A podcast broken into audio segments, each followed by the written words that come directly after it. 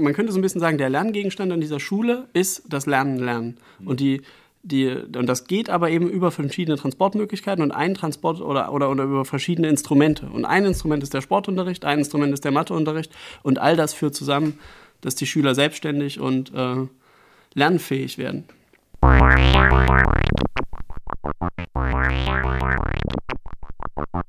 Hallo und herzlich willkommen zu Rundgang Reformschule. Heute sprechen wir über Feedback und Sport. Ich bin Timo Knüpper. Wir sitzen hier heute in der Winterhuder Reformschule mal wieder und bei mir ist Fridolin Kuke. Hallo, ich freue mich heute hier sein zu können. Du bist ja unter anderem Sportreferent bei genau. der Behörde, wenn ich das richtig verstehe. Also ja, das ist äh, quasi das Ende bisher der, der Reise. Und äh, also ich bin Fridolin Kuke und ich komme ursprünglich aus dem schönen Thüringen und äh, fahre auch immer mal wieder gerne dorthin zurück, habe da noch Familie und wohne jetzt aber mittlerweile seit sechs Jahren in Hamburg. Über viele Umwege. Ich habe in Marburg studiert, in Nordrhein-Westfalen mein Referendariat gemacht, habe zwischenzeitlich mal in Belgien und in Frankreich gelebt und jetzt bin ich seit sechs Jahren, wie gesagt, sehr glücklich hier und zufrieden und gehe an die Winterhude Reformschule auch schon die ganze Zeit, die ich hier in Hamburg wohne. Und seit zwei Jahren auch meine Tochter. Die geht jetzt gerade zu den Tigern. Das ist immer ein gutes Zeichen, wenn die Lehrer die Kinder dann an die eigene Schule schicken. Ja, das ist hier ja äh, relativ üblich, also gerade im Vergleich zu anderen Schulen. Und ich habe das auch noch keinen einzigen Tag bereut. Und ähm, als Lehrer hat man ja immer bestimmte Fächer, die man ähm, studiert hat. Welche ja. waren das bei dir? Philosophie und Sport. Philosophie und Sport. Genau. Und beide auch mit, äh, mache ich jetzt noch mit großer Begeisterung und bin froh, dass ich die studiert habe damals. Ja, ja du hast, warst ja auch ähm, Klassenlehrer in der 5 bis 7 E. Genau. Und hast das jetzt aber aufgegeben, weil du eben zur Behörde Teilzeit gewechselt bist? Na, ganz so nicht. Also das war so ein bisschen die Konsequenz, aber eigentlich ist es ein kleiner Umweg. Also ich ähm, hab, bin jetzt seit anderthalb Jahren auch in der Behörde abgeordnet. Das heißt, ich arbeite mit 40 Prozent in der Schulbehörde als äh, Fachreferent Sport und musste deshalb meine Unterrichtsstunden hier in der Winterhuder Reformschule kürzen, um auf 60 Prozent zu kommen. Und da ich aber auch in der Oberstufe viel eingesetzt bin, da zum Beispiel das gesunde Profil mit Sport mache, ähm, also den Sportleistungskurs. Und äh, genau, da, den wollte ich auf keinen Fall abgeben, weil das, äh, das mache ich super gerne. Und deshalb musste ich dann nach fünf Jahren aus der 5 bis 7e als Tutor austreten und bin jetzt aber trotzdem weiterhin Tutor, aber eben in der Oberstufe vom gesunden Profil, jetzt Jahrgang 12. Genau. Also ich bin nicht mehr gar nicht Klassenlehrer, sondern ich bin nur nicht mehr in 5 bis 7e oder in 5 bis 7 Klassenlehrer, sondern jetzt in der Oberstufe.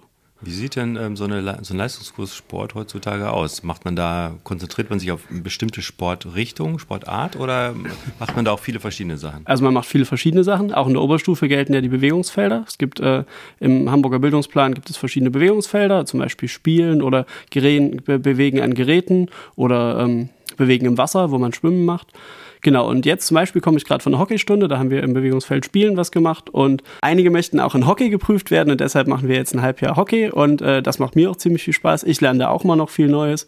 Genau, und äh, von so einer Hockeystunde komme ich gerade und das ist natürlich immer viel Praxis, aber auch mal mit theoretischen Anteilen. Also wir haben zum Beispiel in, beim Sportprofil hat man immer auch einen, ähm, einen Sport, eine Sporttheoriestunde und da gucken wir uns dann zum Beispiel an, wie man Bewegungen lernen kann und das setzen wir dann auch direkt im Hockey um.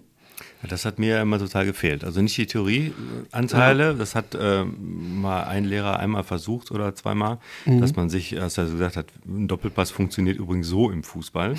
Und ähm, ja. das wurde dann aber gar nicht geübt, richtig. Er hat nur gesagt, ja, jetzt spielt Fußball.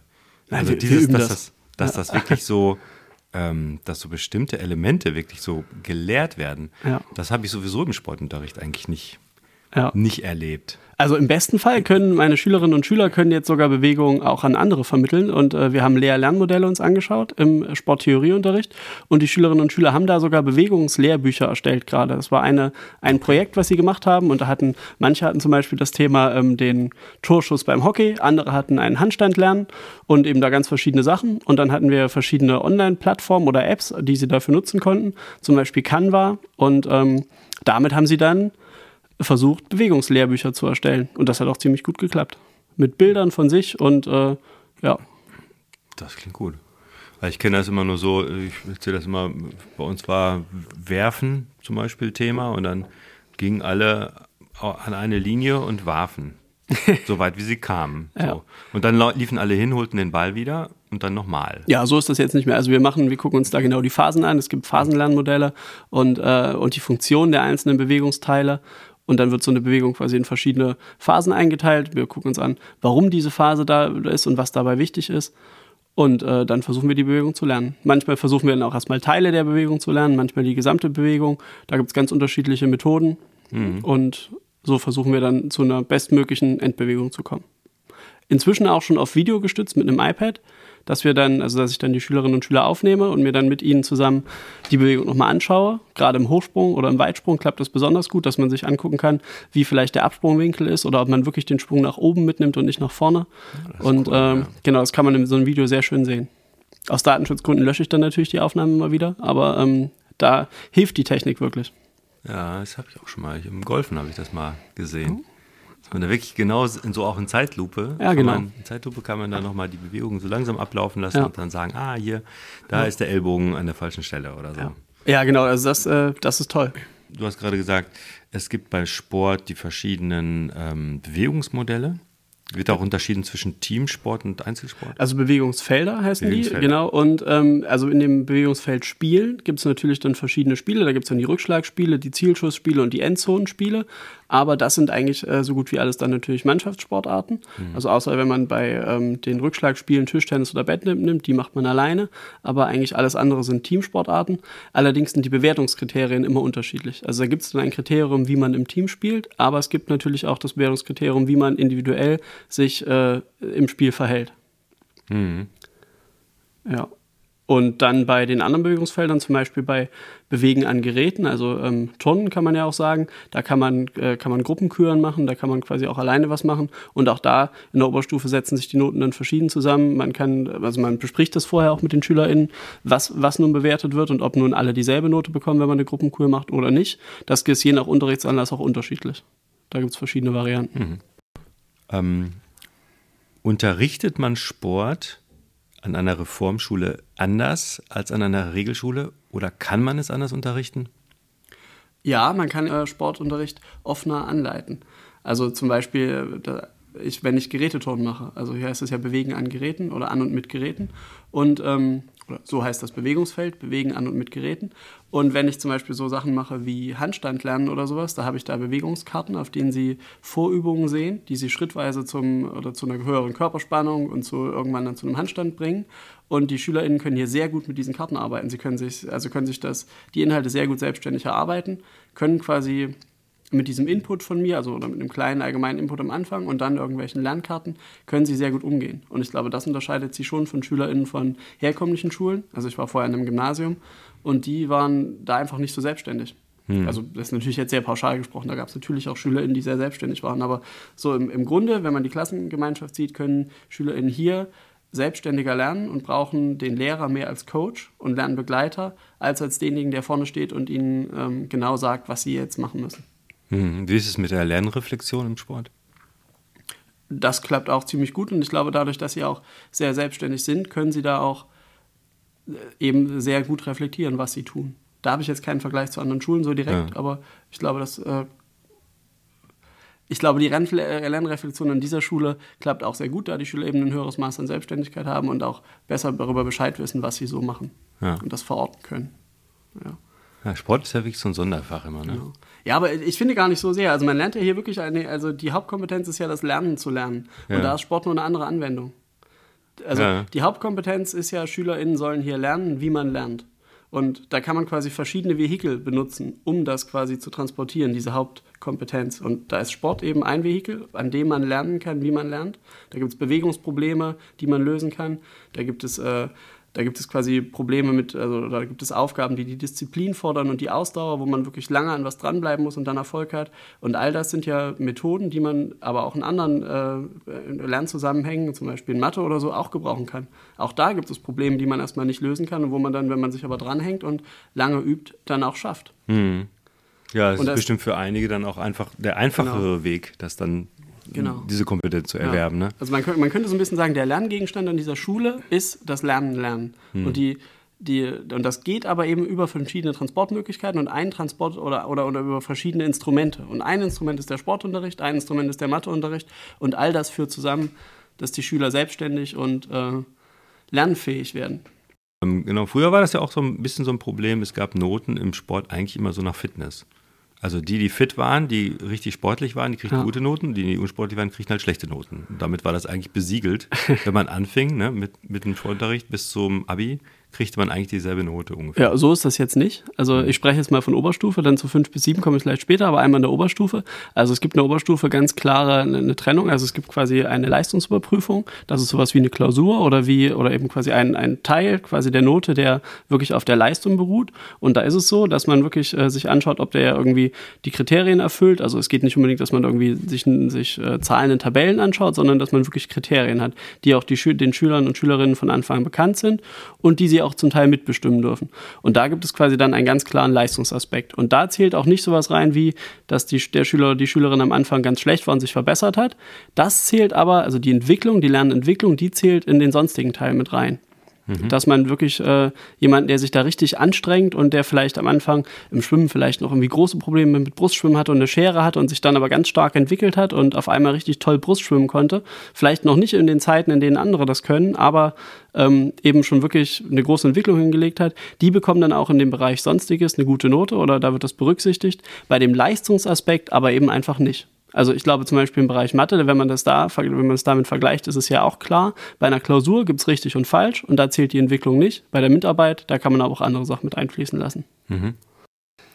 Wie ist das mit der, mit der Varianz im Sport hier? Also ähm, es gibt ja, würde mal sagen, hunderte von Sportarten, die in mhm. Vereinen abgebildet werden. Mhm. Ähm, damals bei mir in der Schule gab es halt irgendwie so drei oder vier Sachen, die eigentlich immer dran kamen. Ja. Tanzgymnastik, äh, Fußball, ja. äh, auch mal Basketball und dann, ähm, was gab es auch, Touren gab es auch nochmal, aber ähm, das, das war es eigentlich hauptsächlich und ein bisschen Leichtathletik. Aber diese, diese Varianz, die so Vereine abbilden, die kommt ja in Schulen meistens nicht so vor. Oder ist das, hat sich das inzwischen auch geändert? Also die Bildungspläne sind so aufgebaut, dass ich das in der Grundschule, alle, es ist alles recht frei und da würde dann zum Beispiel bei Spielen sowas stehen wie ähm, die Schülerinnen und Schüler ähm, verstehen Spielregeln und können sie anwenden und der Lehrer oder die Lehrerin kann sich komplett aussuchen, bei welchem Spiel sie das macht. Und dann gibt es so eine Entwicklung, so eine Dynamik bis hin zur Oberstufe, wo dann in den Bildungsplänen tatsächlich konkrete Spiele stehen. Also, wenn man zum Beispiel in Oberstufe dann ein Endzonenspiel spielt, dann kann man äh, besonders gut da Ultimate Frisbee nehmen, das bietet sich da an. Und da steht dann auch in den, ähm, in den Bildungsplänen, zumindest in den neuen, steht dann dazu auch direkt, wie man das machen kann. Also das heißt, es gibt eine Varianz, dass quasi in der Grundschule quasi dem Lehrer oder Lehrerin noch eine große Freiheit, sie haben eine große Freiheit, welche Spiele sie machen, bis hin dann aber eben zur Oberstufe, wo dann schon Spiele wirklich im Bildungsplan auch drinstehen, konkret. Und ähm, deshalb liegt das so ein bisschen in der Freiheit der Lernen, was sie da machen für Spiele. Und ich muss sagen, jetzt nach Corona hat, ist das ein bisschen, ähm, läuft das ein bisschen anders als vorher. Also im Unterricht vorher habe ich da auch wirklich die Bildungspläne auch in fünf bis sieben versucht abzubilden und wirklich äh, verschiedene Bewegungsfelder zu unterrichten und auch eben mal zu tanzen, auch äh, irgendwie Kleingeräteküren einzubauen und verschiedene Spiele rein, äh, reinzubringen. Jetzt nach Corona hatte ich aber gemerkt, dass den Schülerinnen und Schülern ganz viel einfach wirklich diese, diese Bewegung fehlt und das Miteinander Sport treiben. Und deshalb haben wir vermehrt einfach wirklich nur gespielt manchmal und eben die anderen Bewegungsfelder nicht ganz so stark in den Fokus genommen, was ja auch nicht schlimm ist, weil die sind ja, die SchülerInnen sind ja drei Jahre, fünf bis sieben und wenn sie da jetzt mal ein Jahr, ein Schuljahr relativ viel gespielt haben, dann ist das, glaube ich, völlig in Ordnung. Und mhm. sie können quasi auch den Bildungsplan noch erfüllen aber weil ich einfach wirklich gefühlt habe, dass die das brauchen und dass ihnen das auch mega Spaß macht, wieder was zusammen zu machen. Und deshalb haben wir jetzt äh, ganz stark Spielen in den Fokus genommen wir, also da, da ich versuche, ein großes, ein großes äh, Potpourri an Spielen da natürlich anzubieten. Viel ist ja auch den Bedingungen geschuldet. Also zum Beispiel, wenn man Beachvolleyball spielen will, dann muss man äh, irgendwie auf ein Beachvolleyballfeld gehen. Das können wir aber. Neben der Ankampfbahn haben wir die Möglichkeit. Das geht aber zum Beispiel nur, wenn man eine, eine Doppelstunde hat und nicht, also in 60 Minuten schafft man das nicht, mit fünf bis sieben äh, dorthin zu gehen und zurückzukommen hm. und dann dort noch das Beachvolleyballfeld aufzubauen. Tischtennis können wir nur spielen, wenn wir in der Gymnastikhalle Unterricht haben. Tanzen kann man eigentlich so richtig gut auch nur in der Gymnastikhalle machen, weil da ein Spiegel ist. Dagegen kann man dann zum Beispiel Geräteturnen nur in der großen Halle machen und das hängt immer so ein bisschen also auch von den Gegebenheiten ab. Aber ja. wir versuchen da, also auch in der Sportfachschaft, wirklich viele Spiele abzubilden. Jetzt, ähm, als Sportlehrerin hat man natürlich so Präferenzen auch. Man hat ja im Sportstudium auch nicht alles gemacht. Ja. Ähm, Gibt es da die Möglichkeit, sich Experten von außerhalb ranzuholen? Macht man das auch? Ein Tai Chi-Meister oder sowas? Ähm, Also gibt es, allerdings wird es nicht so häufig gebraucht, weil das ja meist natürlich auch Geld kostet, hm. wenn man sich da Expertise von außerhalb holt. Was wir aber viel machen, ist, dass wir uns dann in der Sportfachschaft vielleicht mal absprechen. Ja, also ich könnte mir auch vorstellen, dass man die vielleicht auch sehr günstig bekommt, weil sie auch Werbung für ihren Sport machen können. Ja, ja. Ähm, aber also ich finde da noch einen ganz anderen wichtigen Punkt. Ich finde, man kann nicht nur Sportarten unterrichten, in denen man sehr gut ist, sondern man kann auch Sportarten unterrichten, die man äh, vielleicht auch als Lehrperson noch nicht so gut kann. Also zum Beispiel Hockey. Ich bin, muss ich ganz klar zugeben, ich habe in meinem Leben im, in der Uni habe ich mal ein halbes Jahr Hockey gespielt und das war's. Und trotzdem unterrichte ich das jetzt in der Oberstufe und äh, das geht trotzdem problemlos. Mhm. Also ich hatte auch Schüler, die da richtig gut waren und die dann natürlich als Multiplikatoren, als äh, Experten fungieren können. Und ich glaube, das ist so ein Irrglaube, dass man als Lehrperson immer jeden Sport perfekt können muss, um den dann auch, um den dann zu unterrichten. Also, solange man dann auch daraus keinen Hehl macht und nicht sagt, so wie mhm. ich das mhm. jetzt den Schlag mache, so ist ja richtig, weil ich bin der Lehrer. Solange man das nicht macht, äh, ist das, glaube ich, überhaupt kein Hindernis, dass man da kein Experte ist selbst. Und man bereit ist, sich in den Sport einzulesen und vielleicht zu gucken. Aber wenn ich das jetzt mit Musik, muss. wenn ich das jetzt mit Musik vergleiche, ähm, dann würde jemand, der mal ein halbes Jahr Gitarre gespielt hat und versuchen würde, jemandem Gitarrespiel beizubringen, wahrscheinlich sehr viel falsch machen. Mhm. Und das wäre für den, für den, der es dann neu lernt, richtig ein Problem. Weil man muss ja seine Fehler dann auch wieder rausbügeln. Ja. Also gerade beim Zupfen zum Beispiel, wenn man da ähm, so die Kralle macht ja. und die Seiten von dem Griffbrett wegzupft, dann schnarren die halt. Das stimmt. Und das ja. ist aber die natürliche das Natürliche, was man macht, wenn man es nicht so gut kennt oder kann. Ja. Ja. Ich glaube, beim Sport kommt es natürlich auch ganz, ganz viel darauf an, wie man sich da fühlt. Und ob man ja. quasi selbst bereit ist, diesen Sport auch für sich zu lernen und für sich zu entdecken, um ihn dann, um dann quasi mit, mit den SchülerInnen gemeinsam das, diese Reise anzutreten, um den Sport näher kennenzulernen. Und ähm, solange, wenn man, wenn man quasi aber selber einen Respekt davor hat, und so wie du das beschreibst, also ich hätte das beim Gitarrespielen zum Beispiel, dann, äh, dann ist es auch kein guter Weg. Aber sobald man sich selbst in der Lage dazu fühlt und auch sich das zutraut, dann kann man das im Sport äh, ganz gut machen. Man muss natürlich, natürlich hat man dann mehr Arbeit als bei einer Sportart, die man schon gut kennt. Ja. Ja, also ich komme vom Haus aus zum, vom Laufen und oder vom Radfahren und wenn ich jetzt mit SchülerInnen irgendwie Lauftraining mache und deren Lauftechnik verbessere, dann kann ich das so. Dann brauche ich nicht vorher nochmal ins Lehrbuch gucken. Jetzt bei ja. Hockey, da habe ich jede Stunde vorher irgendwie nochmal ins Fachbuch geguckt, mir angeguckt, wie genau die Schläge aussehen müssen. Ja. Und dann aber eben zum Glück immer mit den SchülerInnen, die vielleicht Hockey schon mal im Verein gespielt haben, mich dann beraten und so dann, äh, denke ich, doch ganz gute Stunden Da wollte ich gerade drauf kommen, ja. weil es gibt ja dann teilweise SchülerInnen, die, die das genau, schon können. Nein, ne? die, die nehme ich natürlich als Experten. Also das ist ja ein Geschenk, wenn man die hat. Ja. Die sind super. Was, was mir eingefallen ist letztens, ich habe irgendwie Basketball gesehen und ich habe gedacht, ähm, oder ich habe mich gefragt, warum gibt es eigentlich für Basketball nicht sowas wie beim Boxen gibt es ja Gewichtsgruppen. Mhm. Ja, beim Basketball müsste es eigentlich Größengruppen geben. Und beim bei den kleineren, auch. bei den kleineren müsste ja. man den Korb einfach mal einen halben Meter tiefer hängen. Ja, und beim Hochsprung auch. Da müsste man doch, da kann man doch nicht alle nach derselben, nach denselben Noten beurteilen. Ja. Ja, ja, also ist, auf jeden Fall wäre das fair, aber so ist es hier eben dann im Vereinssport auch nicht. Und du hast ja vorhin ja. schon richtig gesagt, wir versuchen natürlich auch, äh, die SchülerInnen darauf vorzubereiten, was dann vielleicht im Verein auf sie zukommen würde. Und es gibt einfach äh, Regeln, die dann quasi vorgeschrieben sind, vom Bildungsplan zum Beispiel auch. Und man kann, also es ist auch einfach unpraktikabel, immer wenn ein kleinerer Spieler oder eine kleinere Spielerin am Ball ist, dann schnell den Korb runterzudrehen. Das nee, das natürlich nicht, aber so als Gruppe. So, ne? Ja. Alle, die unter 1,70 sind, spielen zusammen. Und die ja, das, da, da hat man eine Freiheit, das kann man machen. Das ja. kann man im Sportunterricht gerne machen. Ja, man kann die Basketballkörbe meistens nicht in der Höhe doch, verstellen. Doch, kann man. Ne? Kann man? Ja. Also, okay. ähm, ja. Die an den Seitenwänden nicht, aber die großen kann man verstellen. Ja, cool. Ja, ist ja schon mal gut. Ähm, vor einiger Zeit gab es bei Twitter und von den Krautreportern aus so eine Diskussion, dass ja der Sport sehr stark beschämend ist für Leute. Also hier haben wurden dann Leute gefragt und dann kamen ganz viele mit ähm, furchtbar peinlichen Situationen mhm. und die sie auch ein Leben lang mit, mitschleppen dann und so weiter. Mhm. Ähm, kannst du dazu was sagen? Ja, das ist natürlich ein sensibles Thema und das sollte auf jeden Fall muss äh, die Lehrkraft ein Auge drauf haben, dass das eben nicht dazu kommt. Das ist aber oft herausfordernd, weil äh, diese beschämenden Situationen oft nicht offensichtlich sind für die Lehrkraft und es vielleicht auch zu beschämenden Gefühlen kommt, die nicht gezeigt werden. Aber trotzdem sollte das vermieden werden und äh, was eben im Sport nie passieren sollte, ist, dass ein Schüler sich unwohl fühlt oder denkt, er muss jetzt irgendwas machen, was er nicht will, oder dass er das Gefühl hat, andere lachen über ihn. Das mhm. ist äh, wirklich eine No-Go. Sport sollte, also der Sportunterricht da sollte dazu dienen, SchülerInnen dazu motivieren, Sport zu machen, eventuell eben sie auf die Sportart aufmerksam zu machen, vielleicht sogar dazu motivieren, in einen Verein zu gehen, aber vor allem eben Schülerinnen und Schüler ähm, bei ihnen das Interesse zu wecken an Sport, sodass sie am besten Fall lebenslang Sport treiben. Also Neugier auf Sport oder Begeisterung für Sport wecken. Das ist eine ganz wichtige Funktion Funktion für Sport für mich. Mhm. Und ähm, das Gegenteil von Beschämen eben tatsächlich. Warum ist Sport da ähm, oder ist Sport da besonders, also im Vergleich zu anderen Fächern? Bei anderen Fächern wird man ja auch öfter beschämt. Weil es stärker körperlich ist, denke ich. Und äh, gerade die Körperlichkeit ist ja was, was bei Heranwachsen oft zu Scham führen kann. Und hm. wenn äh, Kinder sich dann in ihrem Körper unwohl fühlen, dann kann das im Sport natürlich noch besonders zum Tragen kommen. Und da ist dann eben die, die Lehrkraft pädagogisch gefragt, das zu erkennen und da gut mit umzugehen. Das ist ja eine tolle Überleitung zu Feedback. ja. ja.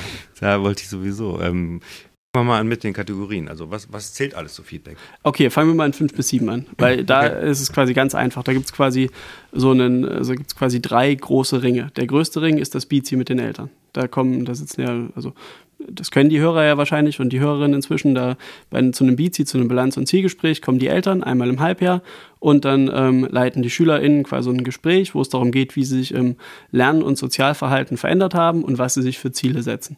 Also Bilanz- und Zielgespräch ist quasi der große Rahmen von dem Feedback. Da äh, erfährt der Schüler oder die Schülerin was ähm, zu ihrem eigenen Sozialverhalten, zu ihrem eigenen Lernverhalten. Also sie reflektieren das selbst, aber natürlich, wenn sie darüber sprechen, eben mit, mit der Lehrperson und den Eltern, ist es natürlich eine große Art von Feedback. Sie können sich einschätzen, wo sie stehen. Sie wissen, wo sie, äh, wo sie noch Potenzial haben, wo sie sich verbessern müssen. Das ist quasi, findet einmal im halben Jahr statt. Dann deutlich öfter, also zumindest äh, planmäßig, alle zwei bis drei Wochen finden ja die Planungsgespräche statt. Mhm. Da treffen sich immer jeweils einzeln die Lehrperson, also der Tutor oder die Tutorin mit dem Schüler oder der Schülerin. Und sie sprechen über die einzelnen Fächer. Da geht es dann speziell um Kuba. Was sind die Ziele in Deutsch, Mathe, Englisch, Gesellschaft oder äh, Naturwissenschaften oder Informatik? Und äh, wie weit sie da in ihren Bausteinen gekommen sind oder was da auch immer ansteht. Und äh, das ist quasi ganz persönlich. Da ja, also das findet wirklich im, also zu zweit statt. Bei ab und zu findet das dann bei den, bei den Leuten, die das schon sehr gut können oder sehr gut kennen auch und sich sehr gut reflektieren können, da machen die, da machen das dann nochmal Schüler untereinander. Aber auch wenn das schon bei den Schülern untereinander sehr gut klappt, äh, versuchen wir Lehrpersonen da trotzdem immer nochmal mit dabei zu sein, weil es natürlich auch ganz wichtig ist, dass SchülerInnen merken, dass Lehrer und Lehrerinnen sich für sie interessieren. Und Feedback hat ja nicht nur die Funktion, ähm, zu zeigen, wo sie leistungsmäßig stehen, sondern Feedback äh, ist ja auch ein Instrument, was dem Schüler und der Schülerin zeigt, dass sie gesehen werden. Mhm. Also das ist ja ganz, ganz wichtig. Denn äh, völlig egal, ob ein Schüler oder eine Schülerin viel in der Schule macht oder wenig, ähm, es geht ja darum, dass er wahrgenommen wird. Das ist ja auch ein Zeichen der Wertschätzung, ob äh, die Lehrperson dann nur mit dem Schüler oder der Schülerin sitzt und wirklich sich dafür interessiert, was da eigentlich passiert in der Schule. Ja. ja. Ja, klar. Wir haben im letzten Post schon mal viel über Beziehungen geredet. Ja, genau, das spielt da das ist fürs Lernen. Ja. Ähm, wie viel Zeit hat man für so ein Planungsgespräch? Mhm. Je nachdem, wie gut man oder wie man das in den Alltag integrieren kann. Also die TutorInnen haben immer mindestens einmal 60 Minuten pro Woche zu zweit, wo dann einer von beiden die Planungsgespräche machen kann. Außerdem äh, muss man das aber quasi in seinen Freistunden manchmal sich die Schüler schnappen, um das, um das noch nebenbei zu machen. Also nicht nebenbei, sondern quasi au außerhalb des Unterrichts zu machen. Ja. Also außerhalb des also Lehrerunterrichts. Dann so pro ja. Schüler in so fünf Minuten? Nein, mehr, mehr, mehr. Zehn? Also, äh, ja, zehn. Zehn würde ich auf jeden Fall sagen. Fünf okay. bis zehn, ja, genau.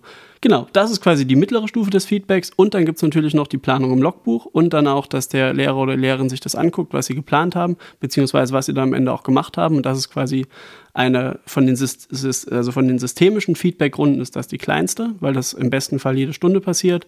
Ähm, SchülerInnen planen ja zu Beginn einer Stunde, was sie schaffen wollen und am Ende gucken sie dann drüber, was sie wirklich geschafft haben.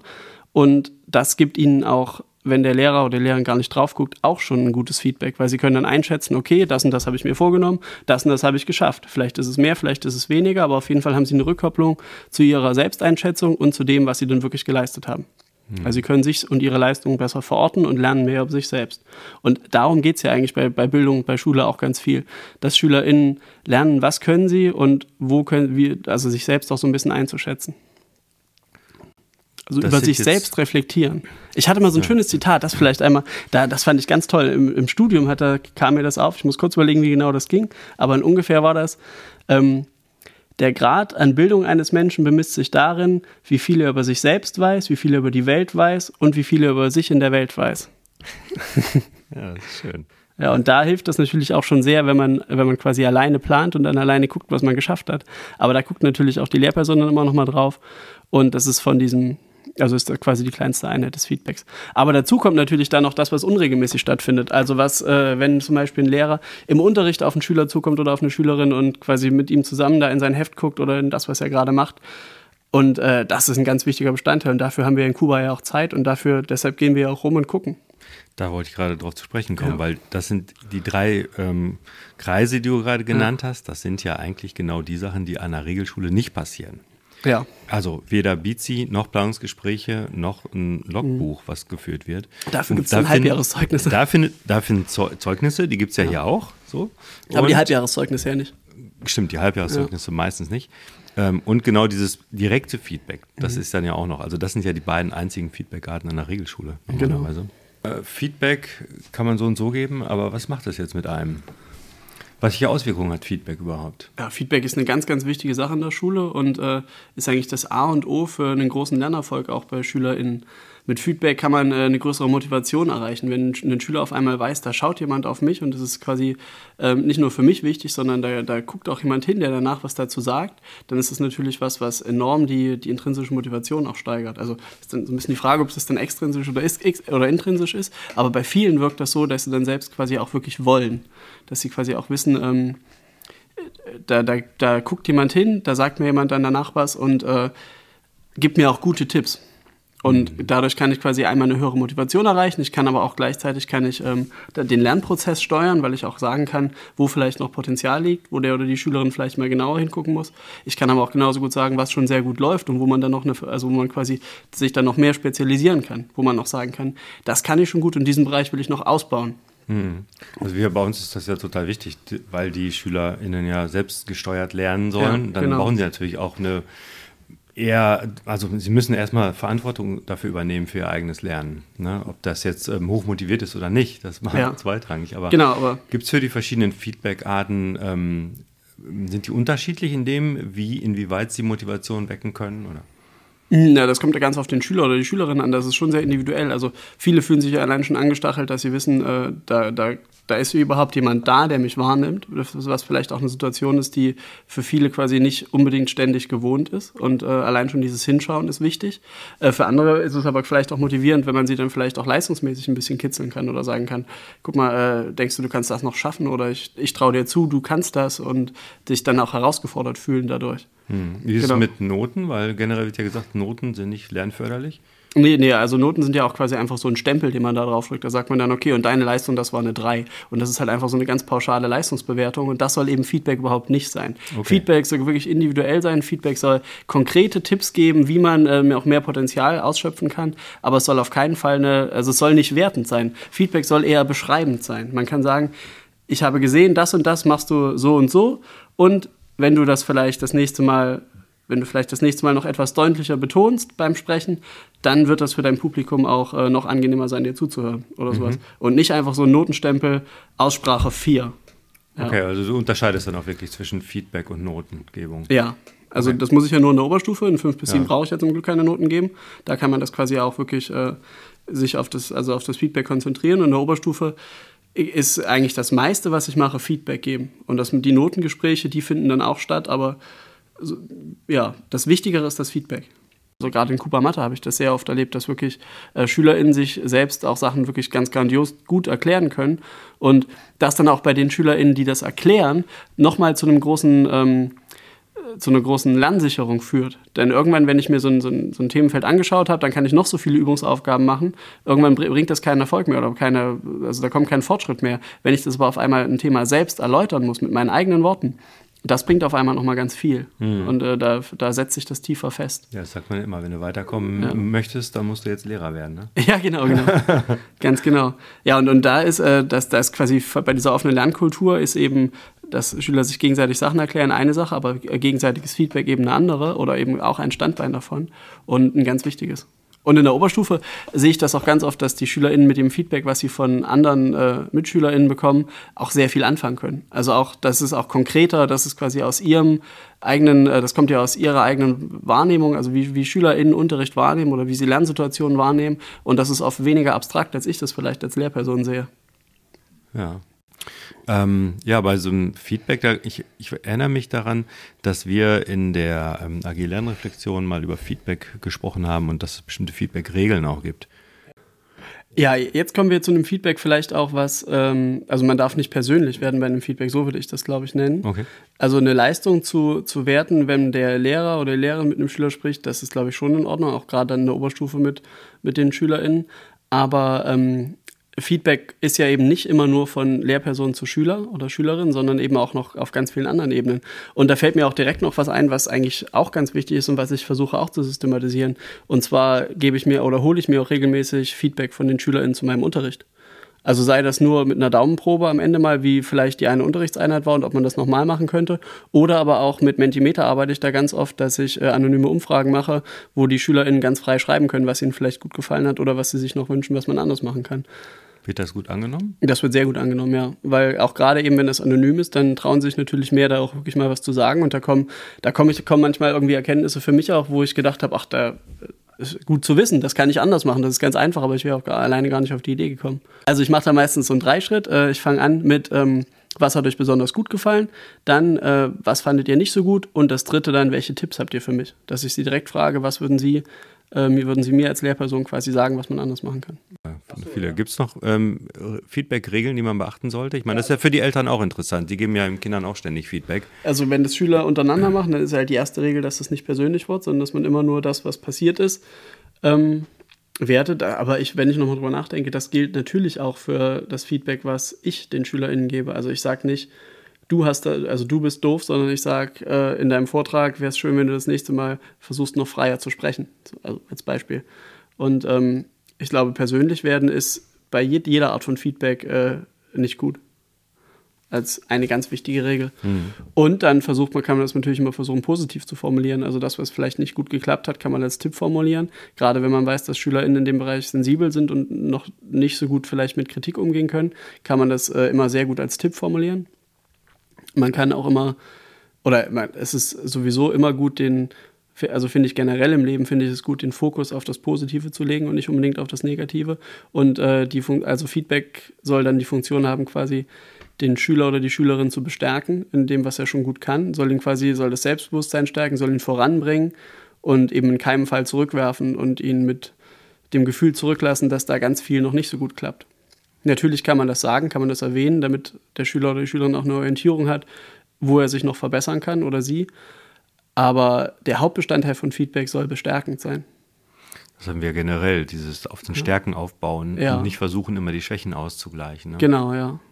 Weil wir haben so viele Experten, wir haben so viele Menschen, die tolle Dinge können und das muss man unterstützen und diese tollen Dinge, die sie können, da, da müssen sie weitermachen. Mhm.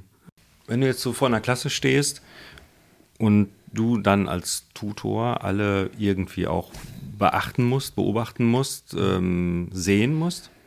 Ähm, ab welcher Größe wird es schwierig? Oder, oder anders gefragt, was ist die ideale Klassengröße dafür?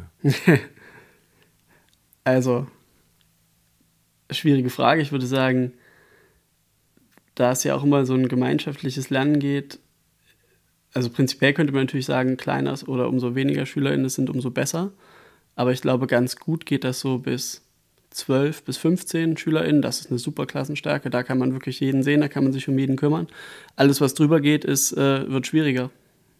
Leider systemisch geht es nicht anders, mhm. weil ähm, dem Staat es zu teuer ist, so viele LehrerInnen zu bezahlen oder die Klassen so klein zu machen.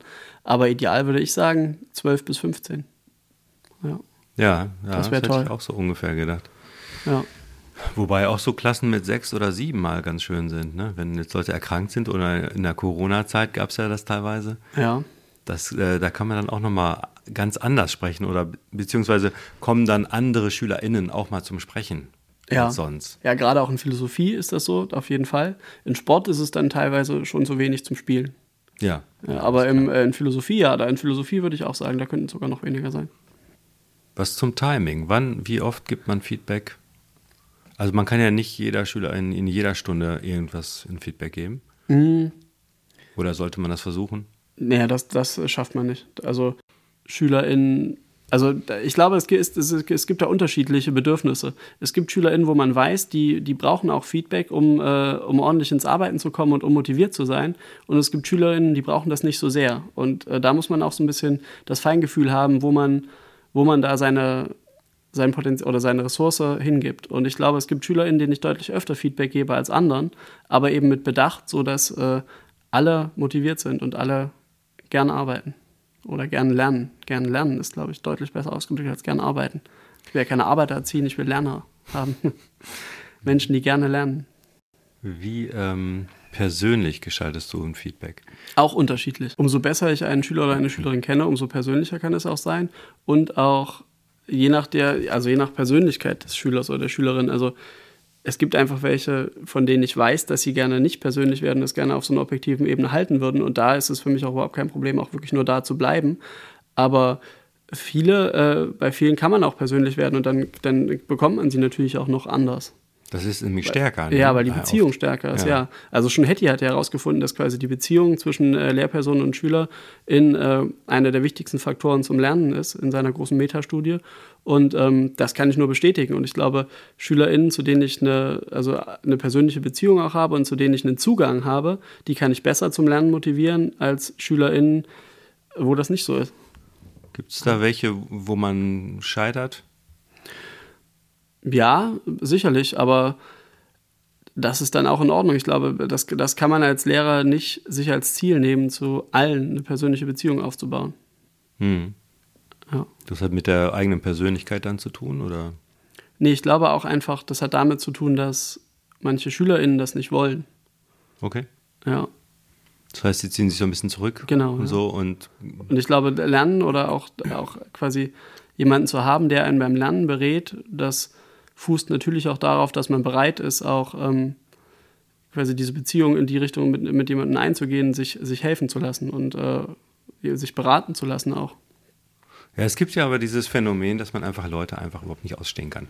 Man trifft jemanden, man hat, sieht den in drei Sekunden und man weiß, äh, das wird mit uns. Ja, nix. aber trotzdem kann man zu denen manchmal noch äh, eine Beziehung aufbauen. Tatsächlich. okay. Da muss man dann ein bisschen schauspielern. Ja. okay. Ja. Aber es gibt einfach Menschen, die quasi nicht äh, ihr, ihre, ihren, ihre Schale aufbrechen wollen und nicht ihr Kern freigeben wollen. das akzeptiere ich auch. Ich kann es auch, äh, ich kann es persönlich auch verstehen, dass manche Menschen eben einfach da, na, wie soll ich das ausdrücken? Ihre Gefühle nicht zeigen wollen. So. Mhm. Ja, oder ein Gefühl ist vielleicht falsch ausgedrückt. Also die ihre, die ihr Inneres nicht preisgeben wollen und für die Schule eine Sache ist, die sie machen, weil sie sie vielleicht machen müssen, aus welchem Grund auch immer, und die aber quasi keine Emotionen hier hineingeben und die deshalb quasi Schule auf einer objektiven Ebene betrachten. Und das muss man akzeptieren. Ja, das hängt ja so ein bisschen mit diesem zusammen, ähm, wenn man irgendwas Tolles macht, und es findet in der Schule statt, dann ist es gleich schon mal nicht mehr so toll. Ja, ja so ein bisschen. Ja, also sobald es in der Schule ist, ist es irgendwie uncool oder ähm, es ist halt, ist halt Schule, macht man halt als Schule, aber so diese richtige, dass man sich so richtig reinbringt und seine ganze Energie da reinsteckt, das gibt es ja relativ selten. Ne? Ja, aber das gibt es hier schon. Also gerade bei den Herausforderungen gibt es das und das ist, das ist ja auch ganz toll, wenn Schule so funktioniert, ja. Ja, da hatten wir auch bei den Herausforderungspodcasts drüber gesprochen, ja.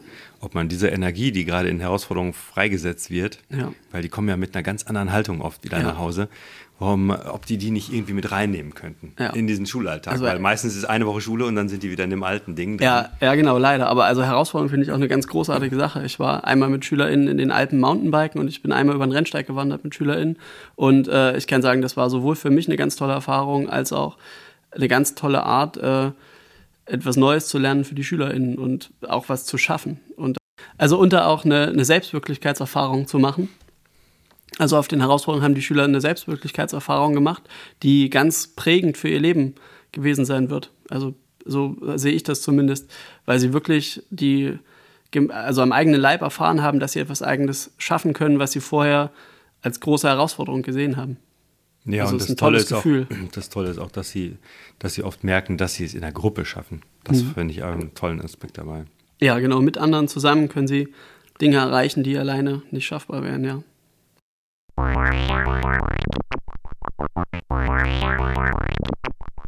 Das war der Podcast ähm, Feedback und Sport.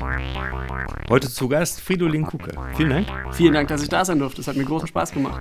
Ja, mir auch. Ähm, vielen Dank fürs Zuhören. Vielen Dank für alle, die uns unterstützen. Wer das auch machen möchte, kann das auf unserer Webseite www.rundgang-reformschule.de. Ähm, ja, einen schönen Tag. Bis zum nächsten Mal. Tschüss. Tschüss.